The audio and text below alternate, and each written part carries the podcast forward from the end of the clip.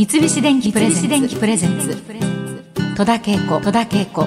大人クオリティ。さあ先週に続いてお付き合いいただきます。タレントそしてキャスターとして活躍中の福澤明さんです。よろしくお願いいたしいます。ますよ。戸田恵子さんにジャストミー。いやーやったー嬉しい。ありがとうございます。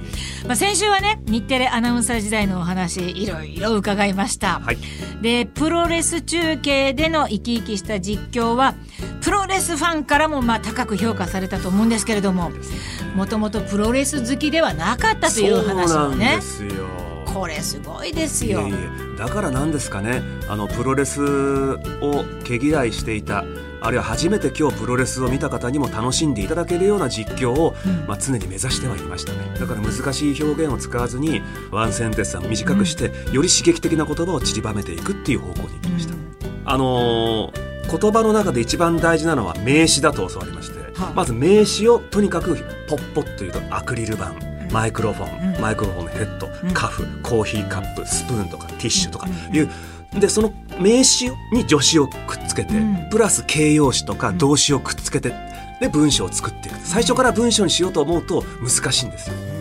ですからプロレス中継も、手を取った。うん。相手の顔パンチパンチパンチ。ロープだ。振ったキックだっていうこのくらいに単発のワードをつなげていくっていう訓練から始めれば、やがてそれなりの実況には、まあ、どのスポーツもそうだと思うんですけどなっていくと思います。訓練がやっぱり必要なんでございますね。なんええか私たちは知らないことばっかりだけど、そうやって生まれたのがジャストミートっていうわけですか？そうなんですよこれどんな感じですか？もともとあのジャストミートっていう言葉はスポーツ中継界にはあった言葉なんですよね。例えば、うん。うん、松井秀喜選手がはい。ホームランを打ちました、はいはい。その瞬間をスロー映像で再生した場合、あバットの芯にジャストミートしてますね、うん。っていう解説者の言はい葉とか、はい解説者の用語としてはジャストミートってワードがあったんですけども、うんそれをリアルタイムで使ってみようっていう発想になったんですね。うんそのきっかけはですねあの当時外国人最強のスタン・ハンセンというレスラーがいたんですけども、彼の必殺技がウエスタン・ラリアットという聞いたことある。なんか上からそうだ丸太んぼのように太いうん腕のちょうどこうこの一番太いあたりで相手の首根っこをバチコーンとかますうんうん。相当な衝撃のある技なんですけど、はいはいはい。それを僕リングサイドで、はい。まあ、いわゆるプロレス実況を訓練してる頃に初めて見た瞬間にですね、両選手の汗がバチーンつった瞬間にシャーってミストのようにうん。リング上に広がって、でテレビ用の白い照明に当たってうっすらと虹がかかったんですね。本当に紛れもなく虹がかかったんです。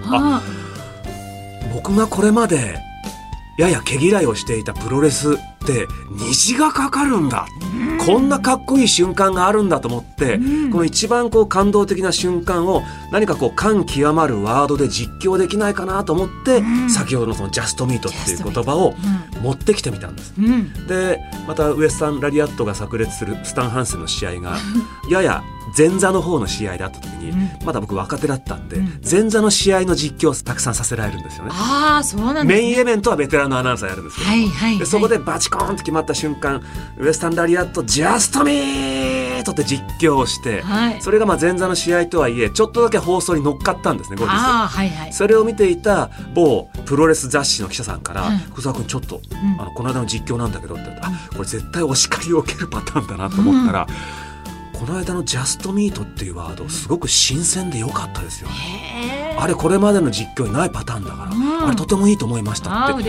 あのお褒めいただけるとは思えなくて本当嬉しくて、それ以降喜んで、バンババンンバン使って使って、うん。でやがてあのセミファイナルとか、ん。ファイナルの試合も実況させていただくうちにどんどんジャストミートがテレビでも露出して、でやがてこの福沢ジャストミートアキラを名乗りながら、プロレスコーナーの中にあるプロレスニュースっていう、ププププロレスニュースっていう、まあ、昨今のプロレスラーの情報を入れるはい。コーナーを立ち上げたりとか、ん。やがてそのプロレスニュースファンあるいはプロレス実況ファンから、ジャストミートって刺繍されたえ鉢巻きを送ってもらったりとかして、はい。うん。で徐々にやっぱりジャストミート福沢っていうのは定着していった素晴らしいです、ね。それは入社4年目から5年目ぐらいの時ですね。素晴らしい。いえいえいえいやーいやだから本当にウエスタン・ラリアットスタン・ハンセンのおかげなんですよ。あーそうなんですね。本当に。ご本人には伝えてないですけど、ね。あ、そうか。さあジャストミート福沢として人気となりまして、アメリカ横断ウルトラクイズでも連発していた福沢さんでございます。けど、その後ファイヤーファイヤーっていう言葉。もねー。そういうことなんね。アナウンサーでそういった言葉をヒットさせてる人っています？いないと思います。いないですよね、はい今の若い子はギャグだと思ってますからね。僕が登場して「ジャストミート」っつったら拍手してくれて別に伝統芸能じゃないんだけどっていう。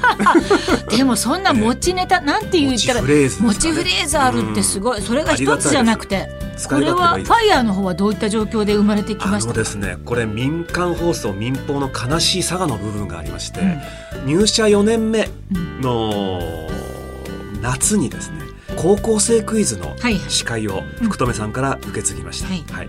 でその後秋にですねウルトラクイズをうやることになるわけなんですよ、はい。でまず高校生クイズ高校生相手ですから、もう早くもね予選会が6月下旬ぐらいからかな、ん。うん。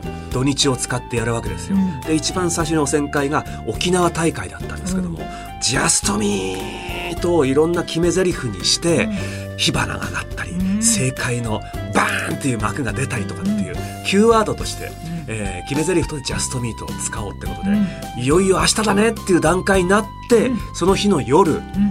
前日の夜にですねえー日本テレビのお偉い方から電話がかかってきまして「あの君が高校生クイズで使おうとしているジャストミートというワードちょっといろんなあの事情で使えなくなりました」お申し訳ないジャストミートってフレーズは NG ワードとして明日の収録臨んでください。そんなことありますね。高校生クイズはライオンの一社提供だったんですよ。ほでライバル会社う、うん。月のマークのうん。とあるメーカーがあるんですが、はいわかります。その月のマークのメーカーがですね、うん。夏にジャストという洗剤を売り始めることが決定したんです、ですから洗剤ジャストを彷彿とさせるジャストミートっていう連呼させるのはまかりならないという大人の判断があはい大人の判断実際にライオンさんからクレームがついたわけじゃないんですが、はい。民放としての判断があってジャストミートが NG ワードになったんです。よすごいなあ。いやーうん。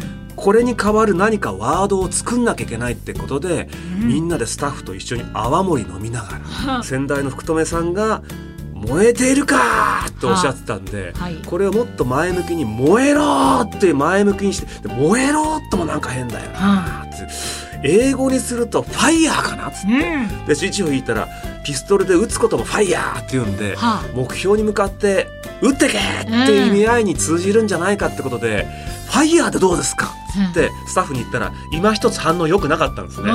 ええ。でも僕とりあえず明日はファイヤーで行きます、うん。って言って第一声でん。沖縄の皆さん前にして「ファイヤー!」っつったら、うん。やっぱ沖縄の高校生たちってラテン気質なんで明るいんではい。向こうも「ファイヤー!」って言い返してくれて、これいけるかもしんないなっていうことで、うん。結果的にその年の夏の高校生活に全ての予選もファイヤーで,、うん。で本戦東京全国大会もファイヤーで果的にファイヤーが高校生活定着してきたんで、じゃあこれもプロレスに流用しようっていうことで打撃技はジャストミー、締め技はファイヤーっていう感じで車の両輪として使うようになっていったとえいういきさつがあるんですファイヤーは。すごいですね。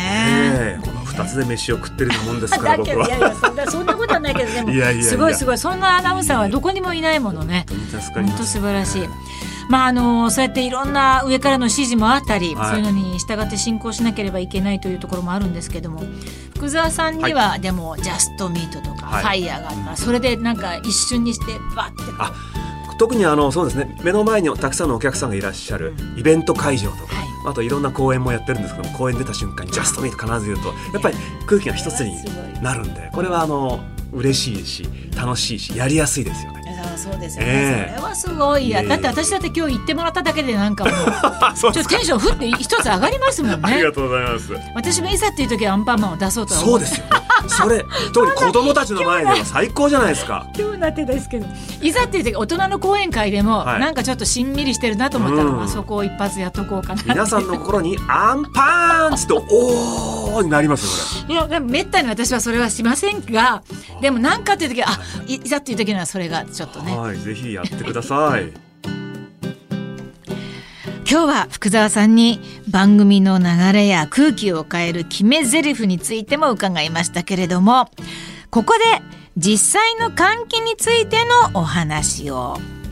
まあ、このご時世空気の入れ替えが大切と分かっていても窓を開けて換気をするとね室内が寒くなってしまうからとついつい億劫になってしまっていませんか？実は私もその一人なんですけれども、まあ、そんな方におすすめしたいのが窓を開けずに暖かさを保ったまま換気ができる三菱電機の換気扇ロスナイです。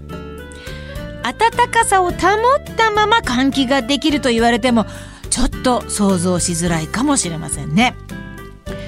ロスナイにはですね特殊な加工紙でできたロスナイエレメントが組み込まれており換気の際に捨てられてしまう室内の熱を回収し取り込む空気に熱を伝えることでお部屋の暖かさを保つそうです。この損失ロスが少ないところから名付けられたこのロスナイは取り込む空気をフィルターに通すことで花粉やホコリもカットしますのでオールシーズン大活躍の換気扇なんです。